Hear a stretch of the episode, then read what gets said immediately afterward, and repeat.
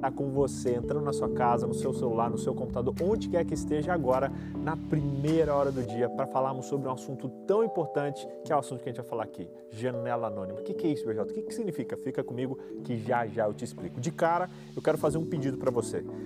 Pega agora aí um papel, uma caneta, um caderno. Tem gente que tem, inclusive tem um caderninho dentro do Play Week, só para isso precisa isso. Se você quiser, pode ter, mas se não, pega uma folha de papel, um caderninho da filha, arranca uma folha, pega uma caneta, porque vai ser essencial para o aprendizado de hoje você ter onde anotar, combinado? Então essa hora que eu te dou para você ir lá correndo, levantar, pegar. E enquanto você pega papel, pega caneta, eu deixo um recadinho para você que está assistindo a gente poste e convide seus amigos para participar. Eu sei que é um tema meio delicado, às vezes falar de sexualidade, a gente pensa, Jota, como eu vou convidar, como eu vou falar. Meu, quebra essa vergonha, vá atrás, porque quem sabe um amigo seu, uma amiga sua está só precisando disso, só precisando dessa ajuda para poder se libertar de um vício ou de algo que tem aprisionado. Então compartilhe isso aqui agora. Copie esse link dessa live manda lá no grupo da família, manda no grupo dos jovens da sua igreja, compartilha com aquele amigo especial, mas não deixe as pessoas de fora desse aprendizado e do crescimento que a gente vai ter aqui, combinado? Deixo também aqui o convite para você postar. Posta aí um, uma frase que você achar legal, posta um aprendizado e marca a gente lá, arroba NTPoficial e também pode marcar com a hashtag NTPW ou hashtag Janela Anônima. Não se esqueça que é muito importante também você estar tá seguindo a gente nas nossas redes sociais. A gente vai postar materiais extras lá no nosso Instagram, no nosso TikTok e também aqui no YouTube. Então se inscreve nesse canal e fica ligadinho porque vai ter muito crescimento, vai ter muito aprendizado por aqui. E aí, já pegou papel? Já pegou caneta? Podemos começar? Então, vamos embora. BJ, por que vocês escolheram esse tema? Por que falar de sexualidade? Qual é o objetivo disso? Né? Parece que não combina muito a gente pensar, poxa, vamos falar uma semana especial, falar desse assunto. Eu sei que você pode achar que não tem muito a ver, você pode achar que é um negócio que, será que é para mim? Mas se você parar, analisar e refletir, você vai ver que a sexualidade é um dos maiores presentes dados por Deus para a humanidade e um dos que mais tem sido deturpados por Satanás. Eu comecei a pesquisar algumas coisas, inclusive para preparar isso aqui, e eu digo para você que em vários momentos eu me emocionei, em alguns até quase chorei ao perceber como o inimigo tem usado isso para tirar as pessoas do centro da vontade de Deus. E isso é para você que está me assistindo. Você, inclusive, que acha que talvez não é para você, você que acha, não, BJ, eu não tenho problema com isso, independente de qualquer coisa, os conselhos dados aqui nessa semana vão ajudar você a crescer, a se desenvolver e a evoluir em todas as áreas da sua vida. Então, mesmo que você ache que não tem nenhum problema na sua sexualidade, em lidar com pecados e tentações sexuais, fica com a gente, porque isso aqui com certeza vai te ajudar nos seus relacionamentos e na sua vida por completo. É muito importante você entender a necessidade de falarmos desse assunto. Para você ter ideia, o título da nossa semana é Janela Anônima, porque a gente quer falar de relacionamentos, de sexualidade, mas talvez de um jeito que você ainda não viu e ainda não parou para pensar. Só para você ter uma ideia, eu estava lendo alguns dados aqui. Hoje, no Brasil, a idade média da primeira relação sexual é de 19 anos para mulheres e de 15 anos para os homens. Cada vez mais cedo, os nossos jovens estão sendo inseridos na vida sexual e geralmente antes e muito antes estão lidando com pecados sexuais, com pornografia, com masturbação e com vários outros males que têm escravizado a nossa geração. Cada vez mais cedo isso tem acontecido. Eu estava pesquisando alguns dados do maior site, do maior portal pornográfico que existe no mundo. E ele divulgou um pouquinho, alguns dados ali que me deixaram chocados, inclusive sobre quem acessa. Geralmente a gente pensa, não, isso é coisa de homem, é problema de homem. não. Cada vez mais mulheres têm acessado esse tipo de conteúdo. Só para você ter ideia, no ano passado, 35% das pessoas que acessavam conteúdo pornográfico eram mulheres. No Brasil, esse número, inclusive, é maior, 37%. Teve um crescimento de 5% o número de mulheres em relação a homens que acessaram pornografias nos últimos anos. Muitos lares, muitas vidas têm sido dizimadas por isso. Para você ter uma ideia também da idade que isso acontece, entre 18 a 24 anos, mais ou menos ali 25% das pessoas que acessam pornografia têm entre 18 e 24 anos. 26% entre 25 e 34 anos e 21% entre 35 e 44 anos. Só para você ter uma ideia, se vocês têm hoje, se você está na idade de 18 a 44 anos, você está nessa faixa mais atacada, mais ali esmorraçada pela pornografia, pela masturbação e pelas tentações sexuais. Isso não sou eu falando, isso não é um dado de uma igreja, isso é dado de um site pornográfico mostrando que essa faixa etária, inclusive a faixa etária dos jovens, é a faixa mais atingida. Curioso é que você fala, BJ, mas só a partir de 18 anos, eles só registram a partir de 18 anos, então tem uma faixa muito grande de adolescentes envolvidos nisso. Só que eles não registram por serem menor de idade. Sabe, a gente precisa entender que esse é um problema de todos, esse é um problema da nossa sociedade esse é um problema que a gente precisa falar mais abertamente. A gente tem que parar de falar disso como se fosse uma janela anônima e falar disso de maneira aberta, porque é um problema real. Mais da metade da população brasileira, isso inclui as nossas igrejas, eu desconfio falar que nas igrejas, no cristianismo, esse número pode ser até maior. Mais da metade tem sido atingido pelos pecados sexuais, pela pornografia e por todas as coisas que a gente sabe e a gente percebe que tem atingido os nossos jovens nos dias de hoje. Não é que a sexualidade seja algo ruim. A sexualidade é um presente de Deus. A sexualidade é um dom que Deus dá para a humanidade, só que Satanás ele pega tudo que Deus dá e deturpa. Deus cria alimentação, Satanás vem e cria gula. Deus cria a música, Satanás vem e deturpa a música. Deus cria a sexualidade, Satanás vem e deturpa isso. E geralmente as coisas mais utilizadas por Satanás e deturpadas por ele são grandes presentes que Deus dá. Só que quando a gente usa da maneira errada e na intensidade errada, a gente sofre duras e graves consequências. Eu preciso começar essa mensagem dizendo para você que você precisa entender que esse é um problema real. Esse é um problema real que talvez não esteja presente na sua vida, mas com certeza está presente na vida de alguém que você convive. E você precisa abrir o coração, os olhos, a mente e o espírito para entender como estar mais perto de Deus e como vencer os desafios da sexualidade. Isso está presente na sua vida. E a principal maneira de você vencer isso é você entendendo que a vitória ela chega antes da batalha. Anote isso aí, você que está escrevendo, escreve isso aí. A vitória contra a tentação chega muito antes da batalha. Fica imaginando uma luta de MMA, o pessoal chega lá para lutar. Você acha que eles vão se preocupar com a batalha naquele momento? Você acha que eles vão se preocupar com a luta naquele momento? Não, não, agora vamos preparar, vamos embora, vamos embora. Ó, cinco minutos antes da luta, ou quando está lá apanhando, ele se preocupa e pensa, não, e aí, que arma eu vou usar? Que estratégia eu vou usar? Que instrumento eu vou usar? Não, eles se preparam semanas, meses, anos, e a vitória deles naquele momento vai ser determinada pelo comportamento que eles tiveram antes da luta começar. Se você quer vencer as tentações na área da sexualidade, em todas as áreas que você vive, você precisa se fortalecer antes da tentação chegar. A vitória contra a tentação é conquistada muito antes da tentação começar. E é por isso que nessa semana a gente não vai focar em dicas, não vai focar em checklist, em coisa a fazer quando você estiver ali preocupado, tomar um banho gelado. Não, não. A gente quer falar muito, de maneira muito mais profunda. A gente quer dar um passo atrás e ajudar você a entender o que te leva a um pecado sexual. O que enfraquece você? Porque Satanás ele é esperto, ele não chega com o pecado sexual quando você está forte, quando você está perto de Deus, quando você está com relacionamentos saudáveis, ele te enfraquece, ele vai te minando, ele vai te deixando, sabe, sem forças para quando ele vier com o pecado você não ter chance e não ter força para resistir. Por isso que o segredo, e o maior segredo, é você se fortalecer antes da luta chegar e antes da batalha começar. A gente vai falar um pouco de áreas e é importante você entender que a nossa vida é como se fosse uma mesa, como se fosse uma mesa.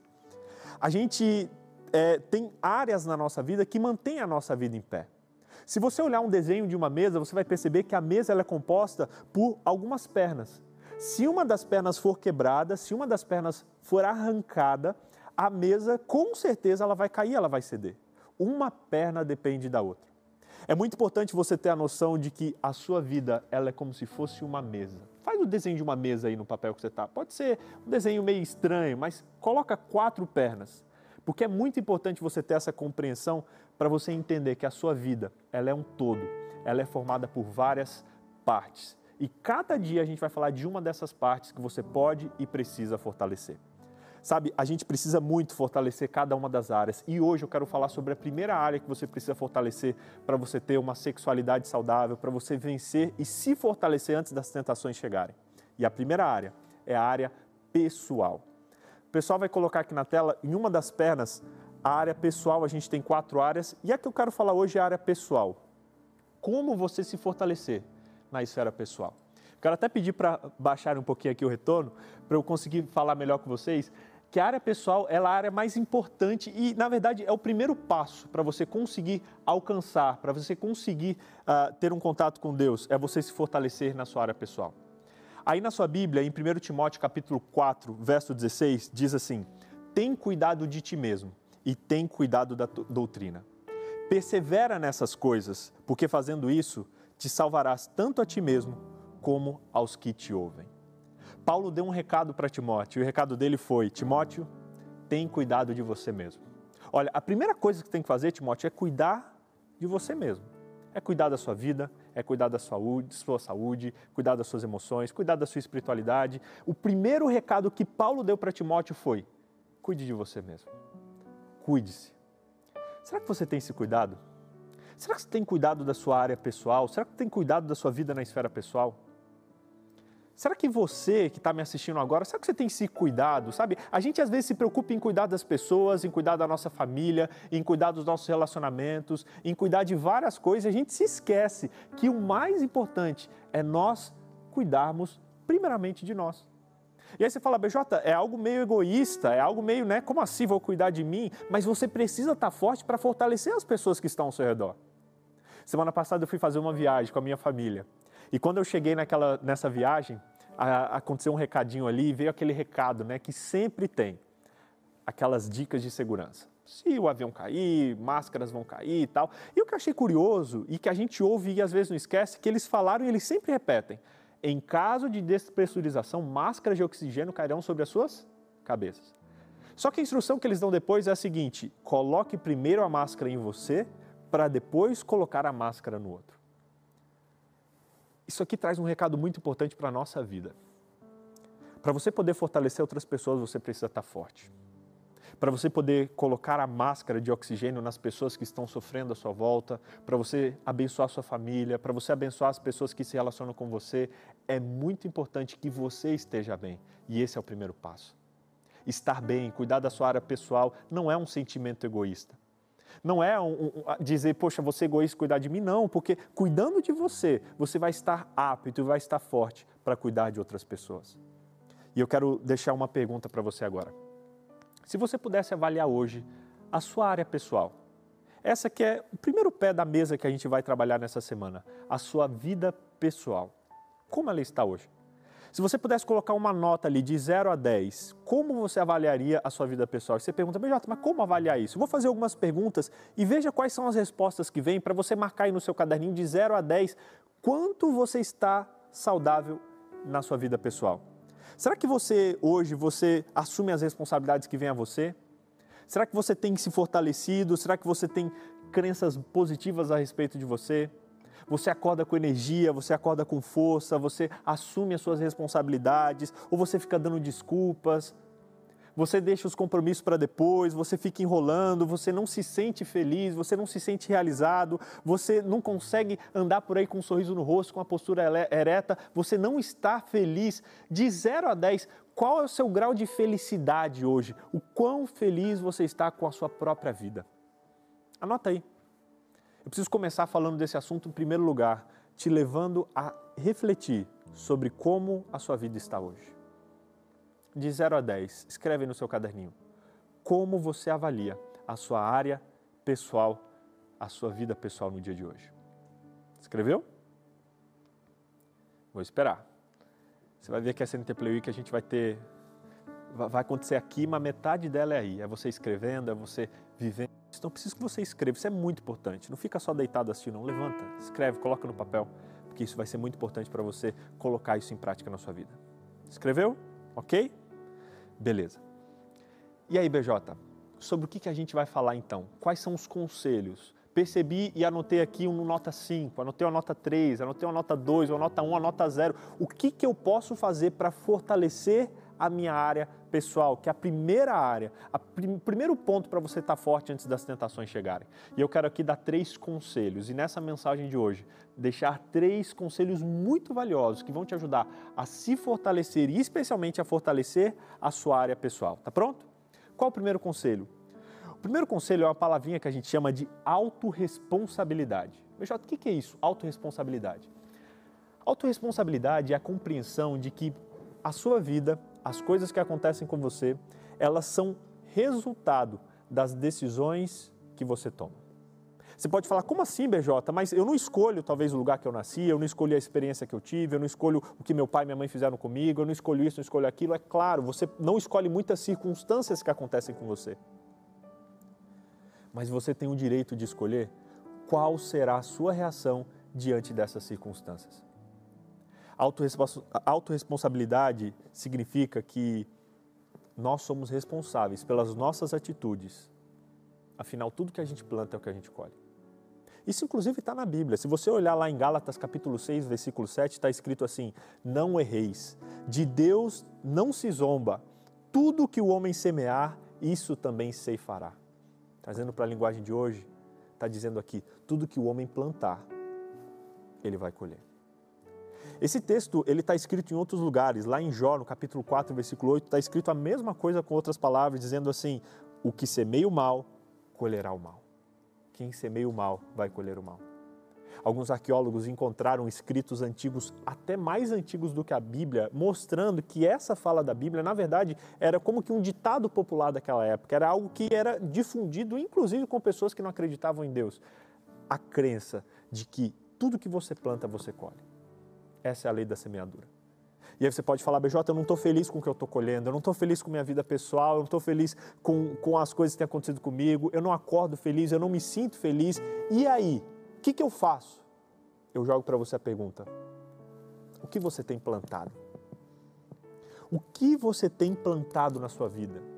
O que, que você tem colocado no solo da sua vida? Quais são as decisões, quais são as atitudes, quais são os passos que você tem dado em direção a crescer, a melhorar, a evoluir, a ter uma colheita diferente. Eu sei que você não pode controlar as coisas que aconteceram com você no passado, você talvez não controla as atitudes das outras pessoas em relação a você, mas em nome de Jesus, graças ao livre-arbítrio que nós recebemos, você pode controlar qual vai ser a sua resposta diante dessas influências, diante dessas decisões erradas e equivocadas que as outras pessoas têm a respeito de nós. Eu preciso começar essa semana falando disso te trazendo, trazendo para o seu colo a responsabilidade da sua condição de vida e das decisões que você tem tomado. Às vezes a gente fica contando historinhas na nossa mente, dizendo: Ah, BJ, eu faço isso porque ninguém me ama. Eu faço isso porque ninguém gosta de mim, ninguém me valoriza. Quando eu era criança aconteceu isso, quando eu era criança aconteceu aquilo. Gente, eu também tive experiências negativas. Eu também passei por várias coisas negativas que vários de vocês passaram. Só que a gente tem a escolha de viver nessa condição, onde pelo poder de Deus, pela força da vontade e, e, e se cercando de ferramentas de se fortalecer e falar: basta, chega. Eu não vou deixar que isso que aconteceu comigo lá atrás me influencie negativamente hoje. Eu não vou deixar que o que os outros falam influencie a minha decisão. Eu não vou deixar que os erros dos outros impliquem em erros meus nos dias de hoje. Tem uma história muito interessante que conta que um cara ia comprar todo dia jornal em um jornaleiro, em uma banca de jornal. E quando ele chegava, ele tratava bem aquele jornaleiro, dizendo: Bom dia, tudo bem? E aquele jornaleiro era muito grosso: O que, que, que, tem de bom? Nada de bom, não. Bom dia! E ele nem respondia. No outro dia, Bom dia! E o jornaleiro não respondia. Tinha um outro cara que comprava jornal junto com esse homem todo dia. Um dia ele chegou e falou: Cara, você não vê como é que o jornaleiro trata você? Você não percebe que ele não te trata bem? Como é que todo dia, mesmo ele não te tratando bem, você continua tratando ele, ele bem? Porque mesmo ele sendo grosso com você, você é gentil com ele, por quê? E ele respondeu dizendo: Olha, eu não vou deixar que a atitude negativa dele influencie na minha atitude. Eu não vou dar para ele o poder de controlar como eu vou responder. E eu não vou deixar que o mau humor dele influencie o meu bom humor. Sabe, a gente não controla as outras pessoas mas pelo livre-arbítrio, pelo fortalecimento e por várias ferramentas que a gente vai conversar essa semana, a gente pode controlar a nossa resposta a essas influências e a esses comportamentos negativos que a gente recebe. Por isso, primeira coisa, entenda: nós somos responsáveis pelas coisas que acontecem conosco. Você pode não ser responsável pelas decisões dos outros, mas você é responsável pela sua reação e por como você vai responder a essas decisões e a esses impulsos. Eu sei que isso parece uma má notícia, porque você fala, BJ, a culpa é minha, e eu digo, a culpa é sua, a responsabilidade é sua. Isso é um peso, isso pode até te assustar, mas isso é libertador, sabe por quê? Porque ao mesmo tempo que a responsabilidade da mudança é sua, isso traz para você o poder de mudar. Isso é uma boa notícia. Porque se o que você está colhendo hoje é resultado do que você tem plantado, se você começar a plantar sementes diferentes, você vai ter uma colheita diferente. Essa é uma boa notícia. Porque o único responsável é você. É você mesmo. Eu acho que a gente tem um vídeo aqui enviado para alguns de vocês que estão assistindo a gente. Vamos assistir junto aqui. Peraí, deixa eu interromper aqui para a gente ver o que, que, que chegou aqui agora. Sabe, eu tô dentro desses números aí viciados em pornografia, mas de verdade, eu tô quase desistindo de lutar contra isso porque eu sempre caio. Eu não sou uma pessoa bonita, ninguém nunca vai querer ter um relacionamento comigo e eu sempre sou deixada de lado. Eu sei que quando vier uma tentação, eu vou cair. Tem alguma solução para mim? As palavras dessa moça, com certeza, são as palavras de vários de vocês que estão assistindo aqui. Que lutam, às vezes, com baixa autoestima, que lutam, às vezes, com sentimentos negativos a respeito de si mesmo. E que não apenas lutam com isso, mas que muitas vezes comunicam isso. Eu deixaria um conselho para essa moça que mandou essa mensagem que talvez possa servir para você. O primeiro deles é: entenda que as decisões dos outros não podem influenciar na sua decisão. Não é porque o outro não te valoriza que é, um, é, é uma desculpa para você talvez não se valorizar. Não é porque o outro falou algo negativo, ou talvez vive algo negativo, ou fez algo negativo com você que você precisa assumir. Não, você pode plantar algo diferente. Um segundo elemento importante que, e um segundo conselho que eu deixo para você que mandou esse vídeo, para você que está assistindo também, é relativo à sua comunicação, que é inclusive o segundo elemento para você fortalecer a sua vida pessoal. Enquanto você estiver comunicando e dizendo, poxa, eu não vou vencer, eu sempre caio, eu vou continuar caindo, ninguém gosta de mim, ninguém me valoriza, ninguém me ama, enquanto você continuar repetindo isso, o que vai acontecer vai ser exatamente isso. Primeiro ponto, para fortalecer a vida pessoal, autorresponsabilidade. Entender que você não controla as outras pessoas, mas você controla a maneira que você reage às coisas que os outros fazem. E a responsabilidade da colheita que você tem hoje está nas suas mãos. Isso traz uma responsabilidade, traz um peso, mas também é libertador, porque mostra que a solução está onde? Está nas suas mãos. E o segundo elemento, que é importante você compreender, é a sua comunicação. Como você tem se comunicado? Como você tem comunicado? Como você tem falado? Como você tem reagido no seu dia a dia?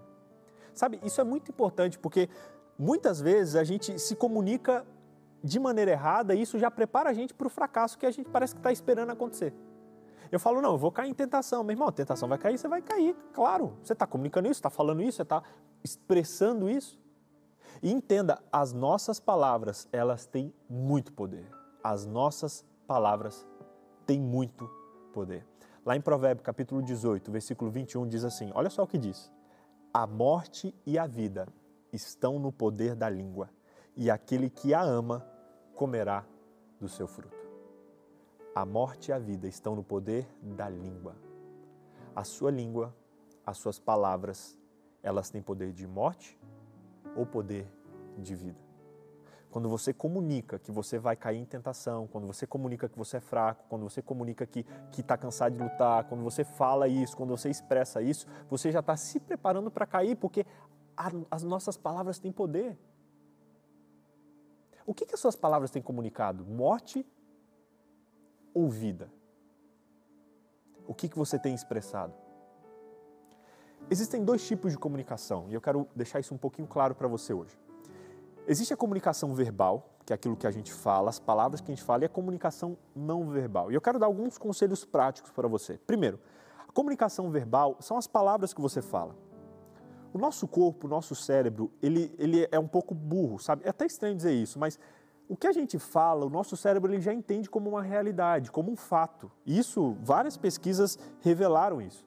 Se uma criança fica todo dia ouvindo você é burra, você é burra, você é burra, você é burra, você é burra, ela começa a acreditar o quê? Começa a acreditar que ela é burra, porque ela ouviu tanto aquilo através da repetição que essa comunicação gerou uma crença nela.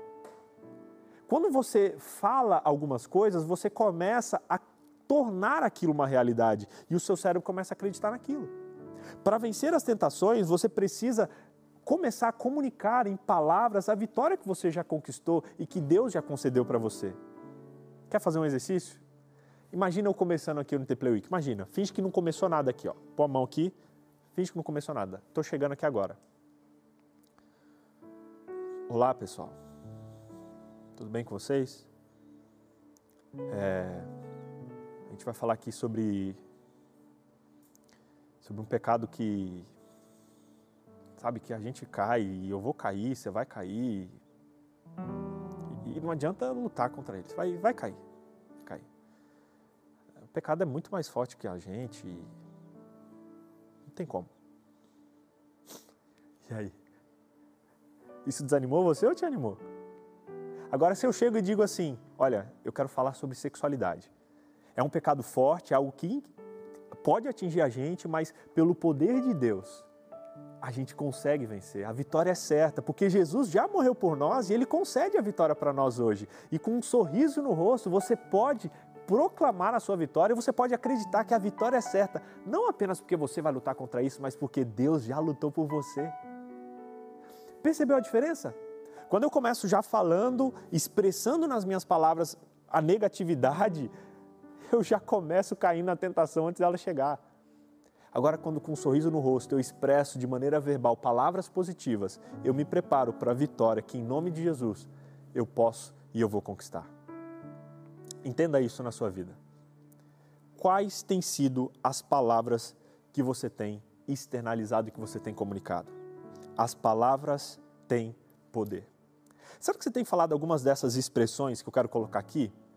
Eu vou falar algumas expressões e se você fala alguma delas, escreve aí no seu caderno. Pode escrever. É a última vez que você vai estar escrevendo essas palavras aí, em nome de Jesus. Escreve aí. Você já fala isso? Já falou isso ou fala constantemente? Ah, nada dá certo para mim. Ah, tudo para mim é mais difícil. Você fala isso? Escreve aí no seu caderno o que você fala. Ó, eu nunca acabo o que eu começo. A vida não é fácil. A vida é difícil. Eu não aguento mais essa vida ó, eu quero sumir, eu quero desaparecer. Você fala isso? Ó, eu não sou bom o suficiente. Não, não, não adianta, não adianta, eu não sou bom. Eu não vou conseguir. Nada para mim dá certo. Não, eu não tenho sorte. Ah, eu pode acontecer qualquer um, comigo nunca acontece. Ninguém se importa comigo. Ninguém me respeita. Ninguém me ama, as pessoas estão comigo só por interesse. Eu não sou capaz de ser uma boa mãe, de ser um bom pai. Olha o que aconteceu comigo, olha o que eu já fiz. Eu não posso sustentar um lar, eu não posso sustentar uma, uma família. Ah, homem não presta, homem é tudo igual. Ah, não, mulher, hoje em dia as mulheres estão tudo infiéis, tudo trai uma hora ou outra. Eu nunca vou vencer essa tentação. É, eu sou fraco mesmo. Você repete algumas dessas afirmações no seu dia a dia? Escreve aí no caderno qual dessas palavras negativas e recheadas de, de, de coisas ruins você tem repetido na sua comunicação verbal. As suas palavras têm poder de vida ou de morte. E quando você comunica a morte, você está plantando morte e você vai colher morte. Agora, se você começar a plantar coisas positivas, se você começar a falar coisas positivas, a, a, a expressar uma comunicação verbal positiva, você vai começar a colher frutos positivos na sua vida. Pegue essas afirmações negativas que você escreveu, que você acabou de colocar no papel. Você colocou pelo menos uma aí, né? Você não está anotando, você está perdendo metade do poder disso aqui. Então, desculpa, tem uma parte que a gente pode fazer e a gente está fazendo, mas uma parte que você pode fazer é anotar, é escrever, é participar. Então isso aí eu não posso fazer por você, mas você quer realmente a mudança, a transformação, eu sei que você está anotando aí agora. Anota pelo menos duas ou três dessas falas negativas que você fala para você mesmo. Escreve aí no caderno ou no papel, coloca aí. Agora, o exercício que eu quero trazer para você é: substitua essa afirmação negativa, cada uma delas, por uma afirmação positiva. Por exemplo, se você escreveu ninguém me ama, escreve agora aí na frente, eu me amo. Pode até fazer um risco nesse ninguém me ama, escreve eu me amo. Se você escreveu, ó, oh, eu sou fraco mesmo, e você repete isso para você, escreve na frente, eu sou forte. Se você escreveu, nunca vou vencer essa tentação, escreva aí na frente, eu já venci essa tentação. Vamos começar a mudar essa comunicação desde já. Substitua cada uma das expressões negativas que você fala por expressões positivas em relação a você. Se você fala, eu sou fraco, escreve, eu sou forte. Ah, eu não consigo, escreve, eu consigo sim. E sempre que na mente vier uma dessas falas negativas, rebata com uma fala positiva. E aí você vai começando a comunicar coisas positivas. E isso vai te trazendo mais força para vencer as tentações. Agora, você quer ir mais além? Você quer chegar mais perto da vitória? Substitua as afirmações positivas a respeito de você por afirmações positivas a respeito de Deus. Aí está o poder. Aí está o poder. Se você fala, ninguém me ama, substitua por eu me amo, ou substitua melhor ainda por Deus me ama. Se você acha ninguém me valoriza, fala eu me valorizo, ou melhor ainda, fala Deus me valoriza. Se você fala eu nunca vou vencer essa tentação, comece a falar eu vou vencer essa tentação, ou melhor, fale Deus já venceu essa tentação por mim. Gente, quando você comunica coisas positivas a seu respeito, você se fortalece, mas quando você comunica coisas positivas a respeito de Deus, Deus te fortalece, e isso é muito louco. Essa semana eu estava lidando com um problema muito grande, um problema assim que me tirou o sono, que me incomodava, que me perturbava. E eu parei uma hora e falei, cara, eu estou falando demais desse problema, eu estou pensando demais nele, eu estou. E o problema começou a tomar uma proporção gigantesca que até a minha oração não tinha fé, porque eu pensava, será que Deus consegue dar um jeito nisso? E aí eu peguei e falei: quer saber? Eu vou parar de falar do problema e vou começar a falar do Deus que eu tenho, que é maior do que esse problema. E comecei a falar: meu Deus é forte, meu Deus é poderoso, meu Deus é grandioso, meu Deus é maravilhoso, meu Deus é criador, meu Deus é restaurador. E a cada afirmação positiva que eu respondia e que eu falava a respeito de Deus, se fortalecia aqui no meu peito a crença do poder desse Deus que eu tenho, do tamanho desse Deus que eu tenho, da força, do amor que Ele tem por mim. E quando eu terminei essa minha oração de adoração, que isso é adoração, adorar o quê? Você reconhecer o valor que Deus tem. Quando eu terminei essa oração, a minha fé estava muito mais forte e o meu problema estava muito menor. Sabe, você quer vencer a tentação, mas você só fala dela. Você só fala dela, você só assiste ela, você só se cerca de coisas dela. E aí está a importância de você ter contato com Deus, ter comunhão com Deus. Não é porque Deus vai derramar um pozinho mágico que vai te fortalecer, não, mas quanto mais contato com Deus você tiver, mais você vai ter a certeza do poder que Ele tem, que vai te fortalecer e que já te fortaleceu. Agora, se você só fala de tentação, se você só fala do problema, se você só fala coisas negativas, a derrota já chegou em você antes mesmo de você lutar, meu irmão. Por isso, comunique. Comunicação positiva. Mude a sua comunicação, porque a sua palavra, as suas palavras têm poder.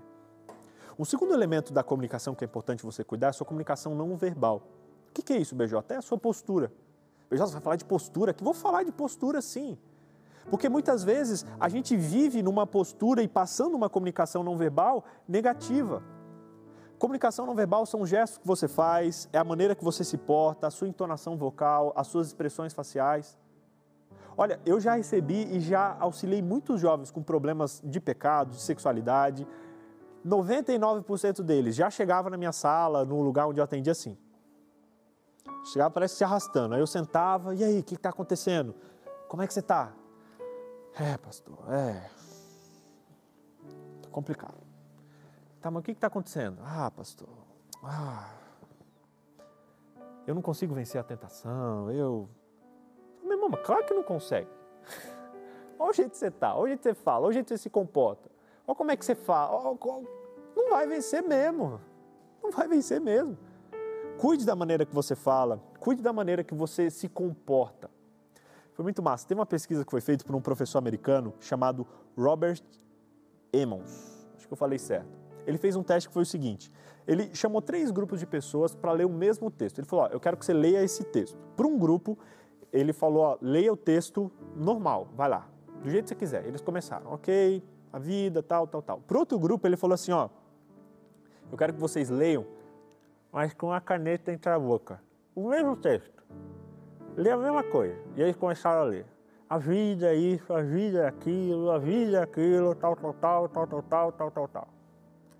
No final, ele perguntou para os dois grupos: qual deles achou o texto mais otimista, mais alegre, mais feliz?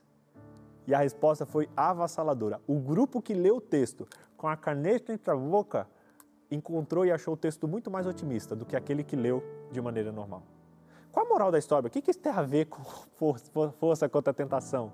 Isso tem a ver que as pessoas que comunicavam com um sorriso no rosto, com uma maneira mais alegre, mais feliz, automaticamente elas viam a vida de uma maneira mais feliz, mais alegre, mais otimista. Eu não vou fazer você ficar me ouvindo desse jeito, mas eu preciso que você entenda. Coloque um sorriso no rosto. Mude a sua expressão, a sua postura tenha alegria. E BJ, mas lá dentro eu estou destruído, não importa. Comece a mudar a sua comunicação de fora para dentro. Esses dias a gente lá em casa estava bem triste com o negócio que aconteceu, eu estava assim, preocupado, chateado, e do nada eu comecei a assim, ah Dani, você tá louco? o que está acontecendo? Eu falei, não, não, vou comunicar a felicidade aqui para ver se o meu corpo começa a mudar aqui dentro, porque está complicado. E o meu humor começou a mudar. Faz esse teste. Quando você estiver num momento complicado, quando estiver diante de uma situação delicada, coloca um sorriso no rosto.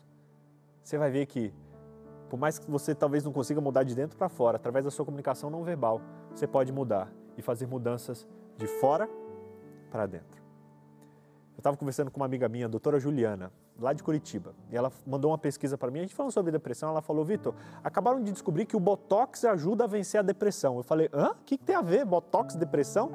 Aí ela leu o estudo e falou: Vitor, descobriram que quando uma pessoa faz botox, ela deixa a expressão dela mais levantada, deixa o rosto mais levantado, tal, e ela não consegue fazer muitas expressões de engelhar a testa, de tristeza, tal. E isso manda uma comunicação para o cérebro de que se a pessoa não está engelhando a testa, então ela não está triste. Então vamos começar a ficar feliz aqui por dentro. É como se o cérebro falasse, gente, ó, lá, lá, fora tá, parece que está tudo bem, a gente está meio complicado aqui dentro, mas lá fora ele está tranquilo, ele não está fazendo expressão pesada, tal. Então Vamos melhorar aqui dentro também, porque lá fora tá, tá tudo ok. Eu achei isso muito louco. E pesquisadores americanos descobriram que quando você muda a afeição, você muda o seu sentimento. E isso é massa, porque às vezes você está mal lá dentro, muda a sua comunicação não verbal. Coloque um sorriso no rosto, levante a sua postura, coloque e tenha uma postura de um vencedor. Que com certeza isso vai fortalecer você por dentro. E essa comunicação vai influenciar você de um jeito ou de outro. Cuide da sua linguagem. Comunique-se desde já o que você quer ser, como se você já fosse, e você vai se tornar. Comunique a vitória que você conquistou. Comunique o Deus maravilhoso que você tem. Comunique as bênçãos que você já recebeu. Comunique quão grande é o seu Deus. Comunique isso na sua fala, comunique isso na sua expressão, comunique no seu sorriso, comunique na sua postura. E isso automaticamente vai fazer mudanças lá dentro, como num passo de mágica. Mas isso aqui não é mágica, não. Isso aqui é o nosso Papai do Céu incrível que desenhou o nosso corpo com detalhes muito, muito poderosos. Falando inclusive sobre esse assunto agora, eu quero chegar num terceiro aspecto. Um terceiro aspecto para fortalecer a sua área pessoal e a área da sua vida. Já falamos de autorresponsabilidade, já falamos aqui também de comunicação e agora eu quero falar de um terceiro aspecto que vai fortalecer a sua área pessoal, que são as suas crenças. Quais será que são as suas crenças? Eu acho, eu acho que a gente acabou de receber, inclusive, uma outra mensagem aqui, um vídeo de algum de vocês. Recebemos, produção? Recebemos. Ok, vamos colocar na tela aqui. Assiste comigo aqui, vamos ver esse depoimento aqui agora. Eu cresci ouvindo meu pai dizer que eu sou burra, que não fazia nada direito, que andava desajeitada. Hoje, já adulta, começo a pensar que talvez ele tivesse certo. Eu quase não terminei o ensino médio, não consigo parar nenhum emprego e me considero um pouco atrapalhada mesmo.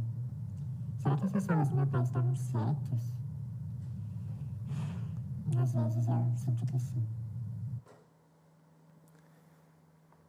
A gente vê um detalhe curioso aqui nesse depoimento que eu chamo a atenção, que é a fala de outras pessoas acaba influenciando. E ela diz: Poxa, eu vi, cresci meu pai falando que eu sou burra, que eu não presto, que eu isso, que eu aquilo. E eu comecei a acreditar, e parece que ele estava certo. Olha o que ela falou: parece que meu pai estava certo.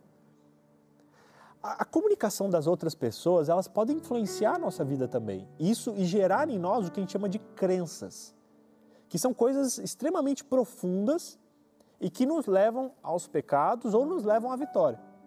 Lá em Provérbio capítulo 23, verso 7 diz assim: Como o homem imagina no seu coração, assim ele é. Pensa na profundidade dessas palavras. Como você pensa no seu coração, é assim que você é.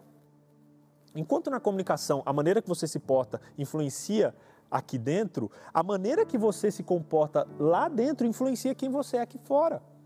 Da maneira que você pensa é o que você se torna, e isso é sobre crenças. O que é crença, BJ? Crença é, são programações mentais, são conexões mentais que regem a nossa vida e determinam o nosso futuro. São caminhos neurais que são criados em algum momento da vida por duas maneiras, ou por repetição ou por forte impacto emocional, que vão influenciar a maneira que você vai lidar com situações na vida. Por exemplo, se você vive desde criança ouvindo, você é burra, você é burra, você não presta, você não faz nada direito, você é burra, você não presta, você não faz... Aquilo começa a martelar de um jeito que o nosso cérebro, que é de certo modo burro, ele começa a achar que aquilo é verdade. E aí quando você chega diante de uma situação onde você tem que decidir, você tem que escolher, você pensa, não, não, não, eu sou burro, eu não vou saber fazer isso. Quando você ouve em casa dizendo, você não vale nada, você não presta, ninguém vai te querer, você começa a assimilar aquilo e esses caminhos neurais vão se fortalecendo e vão criando crenças, convicções. E aí, quando você menos pensa, você não acredita que ninguém vai querer você. E você nem imagina que é por algo que você ouviu lá na sua infância. As crenças são muito fortes. E talvez você hoje esteja caindo em pecado, em tentações, por crenças que foram colocadas lá atrás.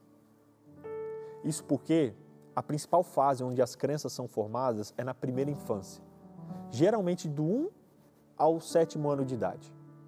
E, em segundo ponto, do sétimo ao décimo segundo ano de idade. As coisas que a gente ouve nessa fase, na primeira infância e no que eu, eu chamo aqui de segunda infância, elas cravam no nosso coração e geram crenças que muitas vezes você nem percebe, mas elas estão lá atrás, regendo as suas decisões e as escolhas que você faz diariamente. Será que tem alguma crença aí dentro de você que foi implantada por seu pai, por sua mãe, por um amigo, por um parente, que talvez está te levando para o caminho do erro? Será que você tem sido regido por alguma crença que você não entende, mas que talvez tenha levado você para o pecado? Se alguém ouve a vida inteira que não vale nada, que não presta, acredita e cria uma crença de que realmente não presta, quando essa pessoa chega diante de uma situação de pecado, ela vai pensar: já que eu não presto, eu vou cair em pecado mesmo. Se você ouve a vida inteira que você não é bonita, que você não é bonito, que ninguém vai te querer, você vai pensar, ninguém vai me querer mesmo. E mesmo se alguém chegar querendo você, a sua crença, que é muito poderosa, vai falar, não, não, não. Daqui a pouco a pessoa vai cair na raiva e não vai querer. E aí você começa a sabotar o relacionamento e a fugir para tentações sexuais. Você fala, já que ninguém me quer, eu tenho que ser feliz sozinho, eu tenho que resolver minha vida sozinho. É muito importante você olhar no seu coração e tentar perceber quais são essas convicções profundas que estão por detrás das tentações que você sofre e que você passa no seu dia a dia. Isso é uma realidade, porque mesmo sem você perceber, você está sendo controlado pelas crenças que acontecem na sua vida. As crenças, elas têm três níveis. E você pode ver aí uma pequena imagem aí na sua tela. O primeiro nível são as convicções, as certezas que a gente tem. Por exemplo, um carro é caro, determinado carro é caro, determinado presidente é bom, determinado chocolate é gostoso. É o primeiro nível de crenças, é as convicções e certezas que você tem. O segundo nível, um pouco mais profundo no seu cérebro, é o nível relacionado ao mundo e às pessoas, que geralmente é o mundo não presta, as pessoas são todas ruins, homem sempre trai. E essas convicções você não sabe, mas vai minar você. Eu tenho um amigo que a esposa dele fica direto falando: Ó, o dia que você me trair, ah, o dia que você me trair, isso vai acontecer. O dia que você me trair, eu vou deixar você. O dia que você me trair, ela tem uma certeza. E o cara fala: Meu, eu não vou te trair. Eu não vou te trair. Eu não tenho isso em mim. Só que o vô dela traiu a avó, o pai traiu a mãe e ela entende, pôs na cabeça que ele vai trair. Só que ela começa a falar tanto isso que daqui a pouco isso vai se tornar até uma crença na cabeça do cara. Quando ele estiver diante de uma situação de tentação, ele fala: Não, eu vou trair, porque né, falou tanto, é realmente. Isso é inconsciente, ninguém raciocina, gente. Mas as crenças elas vão mexer, por isso você precisa cuidar com esse nível 2, que é a sua cosmovisão, a maneira que você enxerga as pessoas, a maneira que você enxerga o mundo, a maneira que você enxerga a igreja. Tudo isso vai influenciar as suas decisões. E esse é o nível 2. Agora, o nível de crença mais profundo, que é o nível 3, que é o que está lá embaixo, são as crenças relacionadas a você. E essas crenças é o que você é, o que você faz e o que você tem. Por exemplo, quando você fala eu sou isso, eu não sou aquilo, eu não posso isso, eu não posso aquilo. Quando você fala isso, essa crença é muito profunda e ela vai influenciar as suas decisões. Você precisa entender que toda crença, ela tem três fatores. Primeiro, toda crença se realiza, viu? Se você começa a repetir uma coisa e você fala, fala aquilo, mais cedo ou mais tarde o seu cérebro vai criar caminhos para aquilo se realizar. Segundo detalhe, as crenças são cíclicas. Porque você acredita numa coisa, aquela coisa acontece e vai reforçando a sua convicção. Por exemplo, eu falo, ah, eu sou tímido. É, realmente eu sou tímido, eu não vou conseguir conversar com ninguém, não consigo chegar em nenhuma garota. Aí quando você chega numa situação, você vê alguém legal, você quer trocar ideia, você chega lá e. Ah, e aí você não fala nada, e aí, claro, a pessoa às vezes não vai falar nada também. E aí a pessoa sai, e aí você fala, tá vendo? Realmente eu sou tímido, eu não vou conseguir conversar com ninguém, eu não vou conseguir interagir. Real, tá vendo só? E aí a sua crença vai ser fortalecida. E quando você estiver diante de uma situação, você vai lembrar: realmente eu sou tímido, eu não consigo conversar, já tentei, não consegui mesmo, não tem como. E aí você vai reforçando isso. As crenças elas são cíclicas. Quanto mais você reforça uma crença negativa, mais forte ela fica dentro de você e mais difícil é de vencê-la. Só que o terceiro ponto, e o ponto mais positivo, é que as crenças são reprogramáveis. Você pode mudar essa crença que você tem, que foi talvez implantada pela repetição de seu pai, de um pastor, de um tio, ou de você para você mesmo. Você consegue reprogramar suas crenças através da repetição e também através de viver experiências de forte impacto emocional. Será que você tem algumas experiências, algumas crenças negativas na sua vida? Por exemplo, eu vou citar algumas delas aqui. Você pode falar: ah, não, o mais importante na vida é ser bem-sucedido. Talvez seu pai falou isso para você. E hoje você tem corrido atrás de dinheiro em detrimento da sua família e da sua saúde. Será que você tem tido a crença de que dinheiro é sujo? Não, dinheiro é sujo. E aí dinheiro não para na tua mão, você não consegue administrar bem o dinheiro. Talvez é por essa crença implantada lá atrás. Ah, não. Dinheiro, status e poder são indicações de vitória. E você se mata para tentar conseguir o dinheiro em detrimento da sua saúde e da sua família. Será que você acha que rico é ladrão? Todo rico é ladrão. E aí você não se permite ter dinheiro e não administra bem o seu dinheiro porque você não quer ficar rico, porque todo rico é ladrão e você não quer ser ladrão. Será que você acha que homens não prestam, é tudo farinha do mesmo saco? Será que você cresceu ouvindo isso da sua mãe? Ou do seu pai? Não vai prestar mesmo se você continuar repetindo isso. Você vai começar a fazer de tudo para que o homem que está com você não preste. Será que você repetiu que mulheres são complicadas e é difícil ter um relacionamento? Será que você já ouviu falar que mulher é um objeto sexual, só serve para sexo? E talvez você não ouviu isso verbalmente, mas com o comportamento das pessoas, isso foi entrando na sua mente e você só consegue olhar as mulheres de maneiras sexuais. Você precisa mudar essa crença, você pode mudar ela. Você pode achar que não, sexo é sinônimo de amor. Alguém talvez falou isso um dia para você, que se você me ama, você vai fazer sexo comigo. E aí você acredita nisso, mesmo que inconscientemente. E hoje você tem entregado a sua sexualidade para pessoas que têm deixado e decepcionado você. Talvez você acredite que sexo é um instinto incontrolável. Não, não dá para controlar. Sexo é incontrolável. Quando vem, você tem que pôr para fora essa energia aí. E é claro, se você acredita nisso, você não vai conseguir vencer a tentação, porque você tem essa crença implantada no seu cérebro. Sabe, como cristãos, a gente precisa avaliar as crenças que a gente tem tido e, pelo poder de Deus, permitir que elas sejam transformadas. Você viu que a gente não está falando aqui só da tentação, a gente está cavando mais fundo. E eu sei que alguns de vocês estão até querendo fechar isso aqui, porque não querem lidar com isso. Ok, se não fosse o momento, tudo bem, pode ir. Mas se você quiser ficar aqui, entenda uma coisa. A gente precisa mudar essas crenças que estão dentro de você, porque a maneira que você pensa é a maneira que você age. Como você pensa vai ser a maneira como você é. E aí você fala, BJ, como mudar isso então? Você pode mudar isso por alguns fatores, pela comunicação, comunicando coisas positivas, pelo estudo da Bíblia, entendendo quem Deus é e o poder que Ele tem para transformar as suas crenças e as convicções que estão no seu coração, pelas ações e pelas atitudes. Quanto mais crenças positivas você traz, mais você vai diminuindo as crenças negativas. Não tem como você fazer uma cirurgia e falar, não, vou arrancar que agora essa crença negativa do meu. Não tem como. Não dá para tirar uma crença negativa. Mas você pode diminuir o poder que ela tem sobre você. Quer ver um exercício? Trouxe algumas cartinhas aqui hoje. Olha só. Imagine, vou pegar essa primeira carta aqui. Se você olhar bem essa carta, ela tem um vermelho aqui do lado.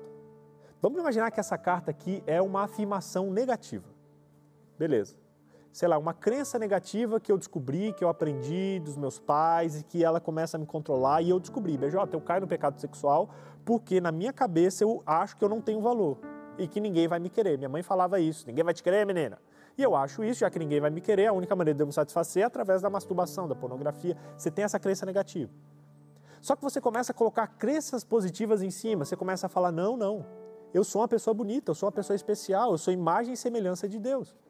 Agora, aquela crença que representava 100% de quem você era, agora ela representa apenas 50%, porque você colocou uma outra crença positiva em cima. E aí você repete: não, eu sou amada por Deus, eu sou valorizada por Deus, eu sou a menina dos olhos de Deus. Aquela crença negativa não sumiu, mas agora ela representa apenas 30%. E aí você repete dizendo: não, Deus me ama, não, eu sou amada pela minha família, meus pais me amam, eu sou muito amada por eles. Eu sou a menina dos olhos de Deus. Eu sou querida pelos meus amigos, eles gostam muito de mim, da minha companhia, eu faço a diferença na vida deles. E aí você começa a colocar crenças positivas, afirmações positivas em cima daquelas afirmações negativas e você não tira ela do lugar, mas ela começa e ela desenvolve um poder muito menor na sua vida. Não sei se você consegue perceber aqui, a crença negativa está aqui ainda. Mas você colocou tantas crenças positivas, tantas compreensões positivas a respeito de Deus, a respeito de você, a respeito dos outros, que aquela crença negativa representa um mínimo comparada a todas as crenças positivas que você tem a respeito de você, de Deus e do mundo. Pelo poder de Deus, crenças negativas podem ser transformadas. Pelo poder de Deus, coisas que você ouviu a vida inteira e que hoje tem te levado à tentação, podem ser transformadas e você pode fortalecer o pilar pessoal da sua vida, essa perna da sua mesa, que talvez você tenha deixado de lado e que tem te tornado escravo das tentações. Fortaleça a sua vida, fortaleça as suas crenças. Deus pode fortalecer você. Deus pode transformar a sua vida. Deus pode fazer a diferença e te ajudar a entender, a transformar a maneira que você se enxerga, a maneira que você comunica e a maneira que você acredita que você é. Deus pode fazer essa transformação na sua vida, porque Ele já fez essa transformação na minha vida. Em vários aspectos, abrindo meu coração para você, em vários aspectos, eu já vi Deus mudar coisas que eu achei que nunca poderiam ser mudadas. Uma vez eu postei lá no meu Instagram que eu sou um viciado em pornografia. Muita gente se assustou com isso. Recebi muitas mensagens dizendo: como assim você é louco? O que, você está falando? E no texto, inclusive, eu deixei muito claro que, embora eu não caia nessa prática há mais de 10 anos, se em algum momento eu parar de vigiar, se em algum momento eu parar de me cuidar, eu caio nessa tentação. E, gente, e é fato, quando a gente se enfraquece, a gente fica mais suscetível para isso. Determinada fase da minha vida onde eu estava mal, estava com depressão, eu comecei a sentir impulsos muito mais fortes para cair em tentação porque eu não estava legal. Por isso entenda, a vitória contra o pecado vai ser conquistada muito antes do pecado começar. Se fortaleça. Fortaleça a sua área pessoal. É possível, porque Deus me fortaleceu. E me fortalecendo, Ele diminuiu o poder dos pensamentos negativos, da tentação e das, dos maus que estavam me aprisionando. Isso diminuiu pelo poder de Deus na minha vida. E se Ele fez isso comigo, eu tenho certeza que Ele vai fazer isso com você. Você acredita nisso? Você confia que isso pode ser uma verdade na sua vida? Eu quero ler um texto da Bíblia com você para encerrar esse nosso momento. Jeremias capítulo 1, verso 4 ao verso 6 diz assim: Antes que te formasse no ventre, eu te conheci. Antes que você saísse da madre, eu te santifiquei às nações e te dei por profeta. E eu disse: Ah, Senhor Deus, eu não sei falar porque ainda sou menino. Mas o verso continua com Deus dizendo e mostrando para Jeremias que ele tinha sido escolhido. Talvez eu esteja falando para alguém aqui que talvez esteja dizendo para Deus: Deus, eu não sei falar. Deus, eu não consigo vencer a tentação. Deus, não tem jeito para mim, não vai ter jeito, não tem como, não dá para mim. Eu passei isso na minha infância, eu passei isso aqui. Talvez eu esteja falando para alguém assim, na verdade, talvez eu tenho certeza que eu estou falando para alguém assim. Mas eu quero deixar um recado para você, para o teu coração, que não é a palavra do pastor BJ aqui, não é a palavra da nossa equipe que preparou isso aqui com todo carinho para você, é a palavra de Deus. Ele diz para você hoje: antes que você fosse formado no ventre, eu te escolhi. Você entende a profundidade disso? Eu quero inclusive falar mais perto para você. Eu quero falar isso aqui no seu olho, olhando no fundo dos seus olhos. Muito antes, olha para mim, muito antes de você ter sido formado, você já tinha sido escolhido. Muito antes de você, inclusive, acreditar em Deus, Deus já acreditava em você. Mesmo quando você duvida e quando você acha que não tem jeito, que não tem como, que não dá para você, tem jeito sim. Sabia, acreditando e confiando no poder de Deus, a única maneira de você dar errado é se Deus der errado. E Deus não deu errado, não. Ele te deu livre-arbítrio que te ajuda e vai te ajudar a sair dessa situação, a se fortalecer. Ele te deu uma boca que pode te ajudar a comunicar-se melhor e a comunicar vitória. Ele te deu um cérebro que te ajuda a mudar as suas crenças lá dentro. E mais do que tudo isso, ele deu o seu filho Jesus Cristo para morrer no seu lugar e te dar a chance da salvação, da vida eterna e mais do que isso, da restauração, que é o que você tanto procura no dia de hoje. Qual é a sua decisão no dia de hoje? Olhando lá para trás, para aquele número que você marcou ali, de 0 a 10, o que você decide hoje para a sua vida pessoal? Você quer melhorar? Você quer crescer? Você quer se desenvolver? Sim? Anota aí no seu caderno uma decisão que você toma hoje. Talvez você decidiu hoje parar de reclamar das situações e começar a fazer coisas para mudar. Escreve isso aí.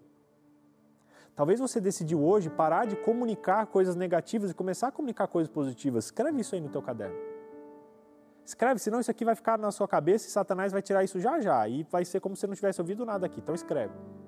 Escreve se você decide hoje mudar uma das crenças negativas que você tem no seu coração a respeito de você, a respeito dos outros, a respeito do mundo, a respeito de Deus. Escreve isso. Qual decisão você toma hoje? E o que você vai fazer a partir de agora com isso? Ah, BJ, eu tomo a decisão de tomar as rédeas da minha vida, de parar de reclamar. Ok, o que, que você vai fazer? Escreve uma ação, uma atitude, senão você vai ficar. Isso aqui vai, vai, vai embora no vento. Não, a partir de hoje, eu decido plantar coisas diferentes. Eu decido falar coisas diferentes. A partir de hoje, eu decido pensar coisas diferentes. Eu decido não ser escravo da minha condição. Escreve uma decisão e escreve uma ação que você vai colocar em prática a partir de hoje. Porque a cura e a mudança vai chegar aí na tua casa hoje. Que Deus abençoe você. Que Ele abençoe a sua vida. Esteja com a gente ao longo dessa semana. Esteja aqui com a gente, porque a gente quer muito ajudar você. A gente, inclusive, criou uma ferramenta para te fortalecer nesse, nesse meio, que é um, um estudo mais profundo para você fazer aí enquanto não tem NT Play Week. Entra aqui nesse link que a gente vai deixar aqui na tela, novotempo.com barra sexualidade. Acesse o estudo bíblico que a gente deixou lá lá no seu WhatsApp e você vai poder entender e se aprofundar nesses conceitos que a gente está falando aqui. É só entrar nesse site aqui, assim que acabar, dá um print na sua tela, escreve aí no seu caderno, assim que terminar a minha oração, entra em novotempo.com barra sexualidade, faça um estudo bíblico. BJ é um estudo complexo, não são cinco lições. Eu mesmo escrevi, a nossa equipe preparou tudo para você conseguir se aprofundar no que talvez não, não entra aqui agora. Então, novotempo.com barra sexualidade. Ou você pode entrar em contato pelo WhatsApp, nesse número que a gente colocou aqui. Salva esse número e manda a palavra sexualidade, que a gente vai mandar o estudo para você lá no seu WhatsApp. Mas, por favor, não fica só com o que eu estou falando aqui. Faça esse, essa atividade extra, esse material extra, porque isso vai ajudar muito você a se fortalecer contra, contra a tentação que vier. Um segundo recado que eu deixo para ti é: se você quer trocar uma ideia com a gente, se você quer conversar, pela primeira vez aqui na Interplay Week, a gente vai ter um canal aberto para você que quer trocar ideia com a gente, para você que quer abrir o seu coração, para você que entendeu algumas coisas e quer compartilhar com alguém, mas não tem ninguém fazer isso. Entre em contato com a gente através desse número aqui ou através desse link que a gente deixou aqui. A gente vai ter uma equipe muito especial de pessoas aqui, da nossa equipe aqui do Interplay, da Novo Tempo, que vai responder você com todo carinho, porque a gente quer te ajudar a nessa semana virar a chave, mudar as crenças e transformar a sua história. Entre em contato com a gente se estiver precisando, conversa com a gente. A gente quer estar pertinho de você. Feche seus olhos, eu quero fazer uma oração contigo. Querido Deus, muito obrigado pela sua companhia, pelo seu amor e pela sua misericórdia. Obrigado porque o Senhor nos dá a chance de não ser escravos das condições que a gente vive, mas o Senhor nos dá a chance de mudar, de crescer e de, pelo seu poder, de vencer. Abençoe cada um que caiu aqui hoje nessa live nesse programa, nesse momento, e que está lutando contra um pecado sexual. Deus fortaleça quem está assistindo aqui agora, que está cansado de lutar contra a masturbação, está cansado de perder essa luta, mas que em nome de Jesus, pelo poder de Deus, vai assumir as rédeas da sua vida, vai mudar a sua comunicação e vai transformar as crenças que estão lá no fundo que o levam a esse pecado. Abençoe e fortaleça essa pessoa. Eu peço que o Senhor fortaleça pessoas que estão lutando contra a pornografia, o Senhor sabe quanto esse vício tem arrasado a família dessa pessoa que está assistindo. Em nome de Jesus, que o seu poder entre no seu coração, que crenças ruins sejam arrancadas e que a transformação possa chegar nessa casa nesse momento, Pai. Eu oro por pessoas que estão fazendo sexo antes do casamento que caíram naquele papo de que se você me ama, você vai fazer sexo comigo. Deus, em nome de Jesus, livre essa pessoa desse relacionamento para que ela possa desfrutar da pureza e se preparar para um relacionamento vivido dentro dos padrões do céu. Fortaleça esses namorados que estão me assistindo agora, que já caíram em tentação, que já caíram no pecado, mas que em teu nome decidem a partir de hoje se purificar e se santificar para terem um relacionamento pleno e um casamento abençoado por ti. Fortalece, Deus, os casados que estão me assistindo agora, que estão em traição, que estão traindo sua esposa, que estão traindo seu esposo, em nome de Jesus, eu peço por transformação no seu coração. Que essa atitude negativa pare nesse momento e que, em nome de Jesus, esse pecado seja abandonado aqui agora, para que essa pessoa viva a transformação e o milagre no seu relacionamento que ela tanto procura. Traz cura para os corações, traz cura para aqueles que foram traídos traz cura para aqueles que descobriram seus filhos envolvidos na pornografia, traz cura para aqueles que pegaram seu esposo assistindo coisa que não devia. Em nome de Jesus, que a cura alcance cada pessoa e que ela desfrute da transformação que o teu poder pode conceder no dia de hoje. Esse é o nosso pedido sincero do fundo do nosso coração. Em nome de Jesus. Amém. Amém. Que Deus abençoe a sua vida. A sua cura já começou. Comunique isso, fale isso. Viva a decisão que você colocou hoje, coloque ela em prática, em nome de Jesus. Eu acredito que a cura e a transformação já chegou aí na tua casa. Amanhã a gente vai estar aqui junto de novo. Acesse o nosso estudo bíblico no tempo.com.br sexualidade. Faz as atividades que estão lá e esteja com a gente amanhã, seis da manhã, para continuarmos no segundo aspecto que vai te fortalecer para vencer as tentações que você tem passado. Que Deus abençoe a sua vida.